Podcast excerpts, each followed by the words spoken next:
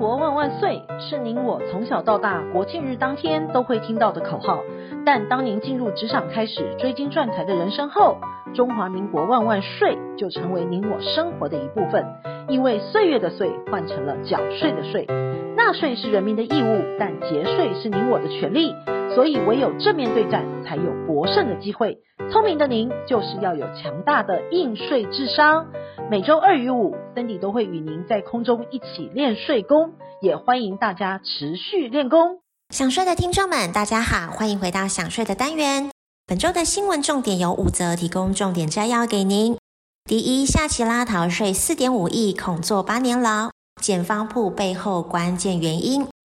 第二，租房等房 mega 多，详尽攻略大解析。第三，房脱产避税，未来将可指定合并申报配偶代偿。第四，受控外国公司 CFC 制度一百一十二年起正式上路。第五，税务小常识，地价税的缴税 mega，您知道吗？第一，夏奇拉逃税四点五亿，恐坐八年牢，建方铺背后关键原因。四十五岁的拉丁天后夏奇拉近来运气不佳。在刚与交往超过十一年的足球明星杰哈德·皮克分手，又爆出被西班牙政府抓到逃漏税，检方指控他逃税高达一千四百五十万欧元，折合台币约是四亿四千三百多万，扬言会让他吃八年的牢，另外还要再追讨至少两千三百万欧元，折合台币约是七亿元的罚款。请问您知道是为什么吗？因为根据检方的调查，夏奇拉在二零一一年到二零一五年之间与西班牙的足球明星皮克交往后，陆续生下两个宝贝儿子。在交往的期间，他不止住在西班牙，甚至还在巴塞隆纳购屋，作为与足球明星杰哈德·皮克以及两个宝贝儿子居住的家。但是夏奇拉却喊冤表示，西班牙政府所称逃税的那三年，自己人根本就不在西班牙。就算当时在巴塞隆纳购物，但不代表自己就住在西班牙。夏奇拉的发言人也表示，他一向都是奉公守法的。若西班牙税务局执意要侵犯他的人权，打一件毫无根据的官司，夏奇拉绝对有信心，法律会还他清白的。第二，租房等房 mega 多，详尽攻略大解析。房东出租房屋，希望是可以找个好房客，为自己补贴点收入。未来房价上扬还会有获利的空间，但是好租客却是少之又少。前年五月，王姓男子以及杜姓女子与屋主签立了租屋契约，租期从一百零九年五月十七号到隔年的五月十六号，为期一年的租期，租金每月是一点四万。没想到承租不到半年，王姓男子与杜姓女子发生口角，愤而在阳台轻生身亡，导致该房屋成了凶宅。屋主愤而向王姓男子的父亲以及杜姓女子求偿房价损失。根据法院的判决表示，因为王姓男子轻生使房屋成了凶宅，影响到市场交易的价格。经全国不动产估价事务所鉴定的结果，原房屋的价值是四百二十七万多，发生案件之后，价格是两百八十八万，房价减损一百三十八万。而王姓男子的行为与房价减损是具有因果的关系的。王姓男子的父亲是王男的继承人，应于继承遗产的范围之内，给付屋主一百三十八万。至于杜姓女子，当时纵然与王姓男子发生口角，并于隔天返回自家，属于男女朋友争吵后的冷静常态。难确认他有尽王男注意的义务，也无从预料王姓男子真有发生轻生之举。屋主对其求偿无理由，因此免赔。房市除了购物之外，等房也是一种选择。根据内政部最新统计资料显示，今年上半年我国死亡人数超过了十万人，也意外带动房市继承数量上面。根据资料的显示，今年上半年建物继承移转栋数共有三万一千八百六十七栋，创下历史同期的新高。除了继承移转持续攀高之外，未办理继承的不动产也是持续增加当中。根据内政部统计的资料显示，去年底全国未办理继承土地高达一点七万公顷，比金门县的面积都还要大。未办理继承的建物面积呢，则高达了五十九点七万坪，相当于五点三万栋的台北一零一。推估全国未办理继承的不动产价格远远超过了千亿元。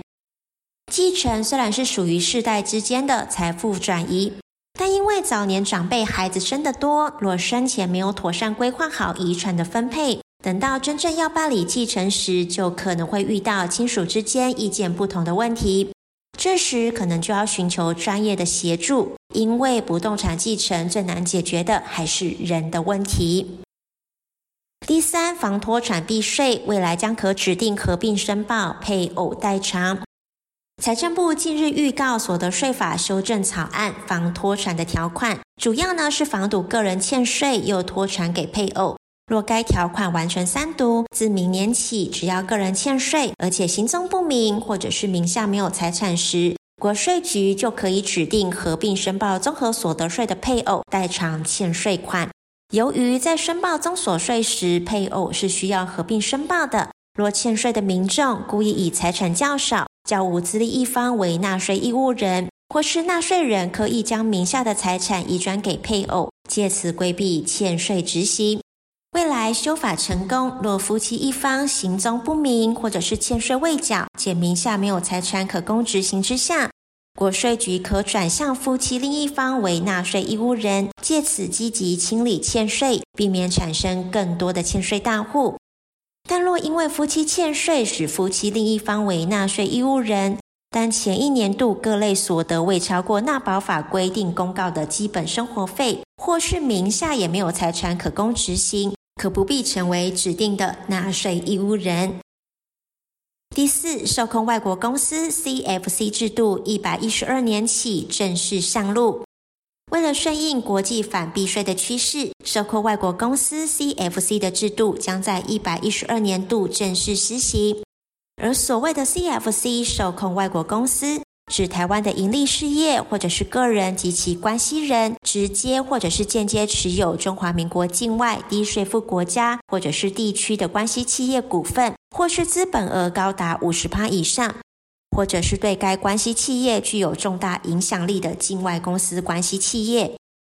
未来，盈利事业将 CFC 受控外国公司当年度的盈余，按其持有该公司的股份或者是资本额之比例及其持有期间来计算投资收益，记录当年度的所得额课税。